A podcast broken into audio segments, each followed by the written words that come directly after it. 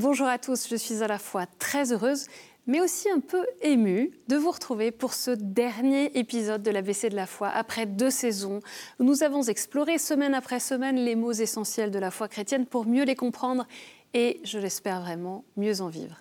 Pour terminer en beauté, nous allons parler du mystère dont on entend régulièrement parler lors de célébrations à l'Église. Quel est donc le mystère de la foi? S'agit-il de secrets réservés aux initiés? Peut-on essayer d'en savoir plus? La réponse est oui, bien sûr. On commence par vous écouter réagir au mot mystère et on se retrouve tout de suite après. Ouais, des fois il y a des trucs qui se passent, des trucs qui se perdent, tout ça, ou des petits trucs comme ça, où il n'y a vraiment pas d'explication. Et ça, ça compte pas, c'est des petits mystères de. Ça compte pas. Oh ben, mystère. Euh, je suis un mystère pour moi-même, les autres sont un mystère pour moi. Euh, tout est mystère. Tout est mystère. Mais en même temps, euh, j'aime ce mot parce qu'il me renvoie à une présence qui elle-même est un mystère, la présence de Dieu. Le mystère, oui, alors, le mystère, on dit que la vie euh, spirituelle euh, semble être mystère, mais le mystère, par exemple, de l'incarnation. On dit comment se fait-il euh, qu'une, vierge soit mère Mais pour moi, je, n'arrive même pas à comprendre qu'on trouve cela mystérieux. Mais pour Dieu, tout est possible. Oh ben, tout est mystérieux. Bon, euh, bon, le Christ, à ça, je suis convaincu que le Christ a existé, que le, Christ est une personne. en dehors du fait qu'il est le Fils de Dieu, ça j'en sais rien, mais qu'il est une personnalité hors du commun, c'est évident pour moi. Oui, ça c'est. Je ne rejette pas ça, hein, pas une seconde. Hein. Ah, le mot mystère, c'est effectivement mystérieux. Mais le mystère, c'est effectivement tout ce qu'il y a dans notre religion catholique, parce que pour nous, c'est quand même difficile d'admettre effectivement que nous avons un Dieu en trois personnes. Pour moi, c'est un mystère. Néanmoins, je crois en ce mystère. Et le fait de croire, ben, ça me permet d'avoir une foi un peu plus profonde et de, prier davantage. Il y a les grands mystères de la foi, parce que c'est ce qu'on entend des très jeunes euh, bah, durant le caté, etc. Euh, je pense que c'est... Euh, je crois que c'est Pascal qui disait que croire en Dieu, c'est croire en Dieu, c'est douter. Et, euh, c'est le mystère qui fait le, sens d'être croyant. En tout cas, moi, c'est comme ça que je perçois la chose d'une certaine façon. Commençons par chercher l'origine du mot mystère avant de découvrir dans quel sens il est utilisé dans la foi chrétienne. Mystère vient du latin mysterium et du grec mysterion, qui renvoie à un secret divin auquel on est initié, à un savoir caché. Dans la culture antique et païenne, les mystères désignent ainsi une doctrine et des pratiques initiatiques de nature religieuse, comme les mystères d'Éleusis à Athènes. Ils expriment le sens du rite lié à une religion, à une société initiatique, et celui d'une intelligence inaccessible du monde. Dans la Bible, le terme se distingue clairement de cette conception, même s'il est peu utilisé. Le livre de la sagesse applique mystérion aux réalités transcendantes qui sont l'objet de la révélation de Dieu lui-même. Ces mystères concernent à la fois ce qui va advenir selon le projet de Dieu et parlent aussi de l'être intime de Dieu. Il n'y a que dans un évangile, celui de Marc, qu'on retrouve le mot mystérion. Jésus répond ainsi aux disciples qui l'interrogent sur le sens de la parabole du semeur. À vous, le mystère du royaume de Dieu a été donné, mais pour ceux du dehors, tout advient en parabole. C'est au chapitre 4 de l'évangile de Marc. Et Jésus distingue dans son auditoire ceux qui peuvent entendre le mystère et ceux du dehors, dont la dureté de cœur empêche de comprendre la venue du royaume. Le mystère en question, c'est donc l'avènement du royaume que le Christ vient instaurer. Il vient aussi révéler en plénitude les secrets divins qui le concernent et qui étaient cachés depuis la fondation du monde. La proclamation du mystère n'est donc pas ésotérique. Entrer dans le mystère n'est pas une affaire d'intelligence humaine, c'est un don de Dieu. Le mystère désigne une réalité de foi non pas incompréhensible comme on le croit trop souvent, mais inépuisable.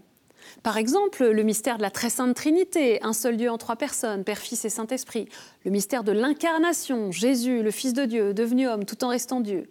Le mystère de la présence réelle dans l'Eucharistie, le corps et le sang de Jésus, étant réellement présents dans le pain et le vin consacrés à la messe, etc.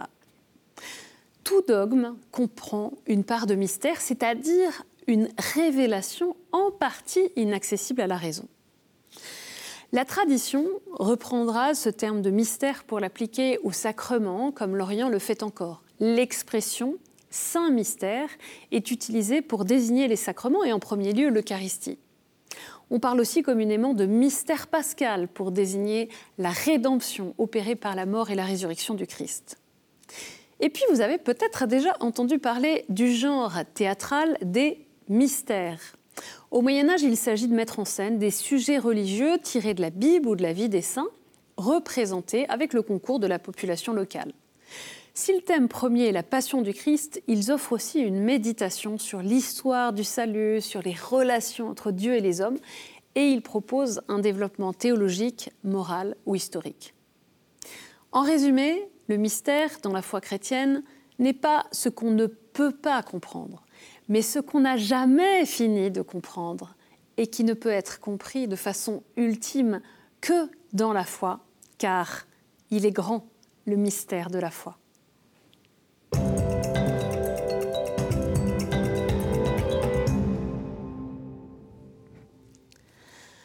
Dans l'idée de mystère, il y a quelque chose de secret. Mais dans l'écriture, le mystère est un secret dévoilé, une vérité à laquelle nous avons désormais accès par la foi, qui nous est révélée par le Christ.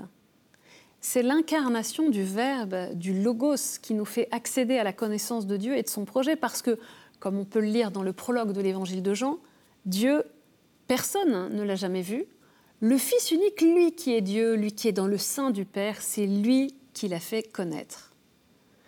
Paul emploie le terme mystère de Dieu dans la lettre aux Colossiens pour parler de toute l'histoire sainte, depuis la venue du Christ ici-bas jusqu'à sa parousie, l'évangile et la révélation de ce mystère. Le plan divin de salut des hommes conçu par Dieu de toute éternité est donc révélé par Jésus-Christ. Il s'agit d'une communication de Dieu à l'homme que les apôtres sont chargés de poursuivre. Dieu m'accorda par révélation la connaissance du mystère tel que je viens de l'exposer en peu de mots, dit Saint Paul au chapitre 3 des Éphésiens. Et Paul met le Christ au centre de sa théologie de la révélation du mystère de Dieu. De cette Église, je suis devenu ministre et la mission que Dieu m'a confiée, c'est de mener à bien pour vous l'annonce de sa parole, le mystère qui était caché depuis toujours à toutes les générations, mais qui maintenant a été manifesté à ceux qui l'a sanctifié. Car Dieu a bien voulu leur faire connaître en quoi consiste la gloire sans prix de ce mystère parmi toutes les nations. Le Christ est parmi vous, lui, l'espérance de la gloire. D'où la nécessité d'annoncer l'Évangile pour faire de l'Église par la foi le corps du Christ. Et ce n'est pas seulement une vérité de l'ordre de la connaissance, qui est une vérité qui est communiquée, mais c'est une vérité qui est à vivre par les sacrements, puisque le terme grec mysterion peut être traduit en latin par mysterium ou sacramentum, comme on l'a vu dans l'épisode de l'ABC de la foi sur les sacrements. C'est par le Christ vrai Dieu et vrai homme, que Dieu nous rend participants de sa propre vie. Le Christ est l'unique médiateur et il se communique à nous à travers les sacrements. Le mystère ne signifie pas que la foi et les vérités de la foi soient contraires à l'intelligence et à la raison, mais qu'elles en dépassent les limites. Dans une audience euh, durant l'année de la foi, Benoît XVI euh, parlait d'ailleurs du caractère raisonnable de la foi en Dieu en rappelant que la tradition catholique, depuis le début, a rejeté ce qu'on appelle le fidéisme, qui est la volonté de croire contre la raison. Credo, quia absurdum, je crois parce que c'est absurde, n'est pas une formule qui interprète la foi catholique. Dieu, en effet, n'est pas absurde. Tout au plus est-il mystère.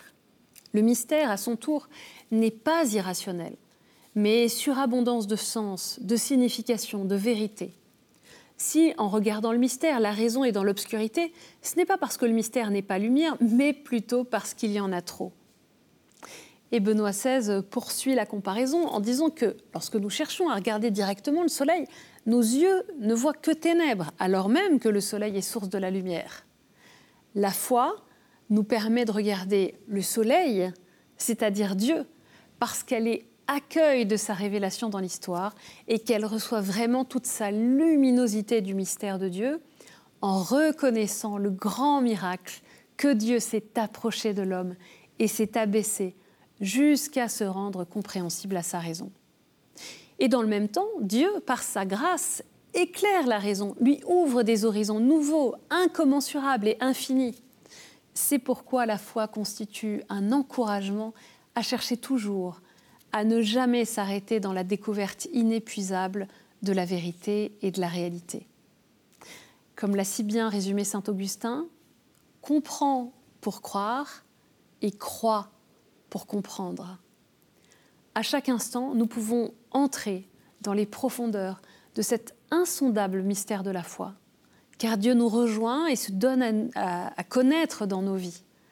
Nous le rencontrons en Église à travers les Écritures, la lecture de la parole de Dieu qui est contenue, et par la célébration des sacrements de la foi chrétienne qui nous introduisent au mystère de Dieu avec nous.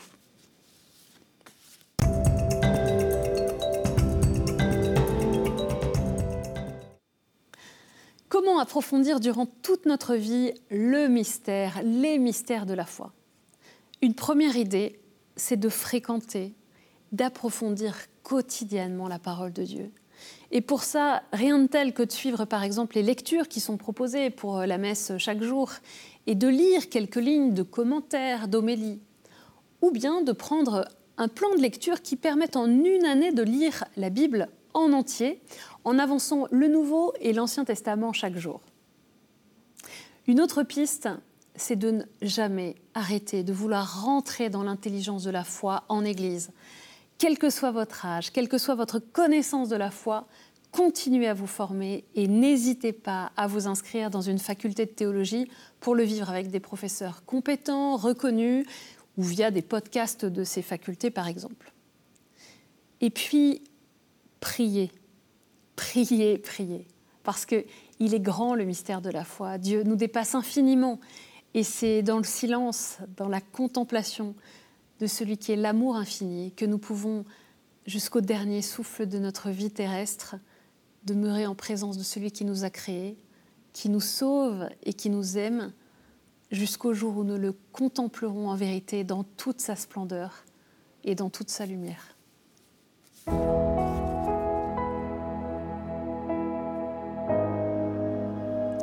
Au nom du Père et du Fils et du Saint-Esprit.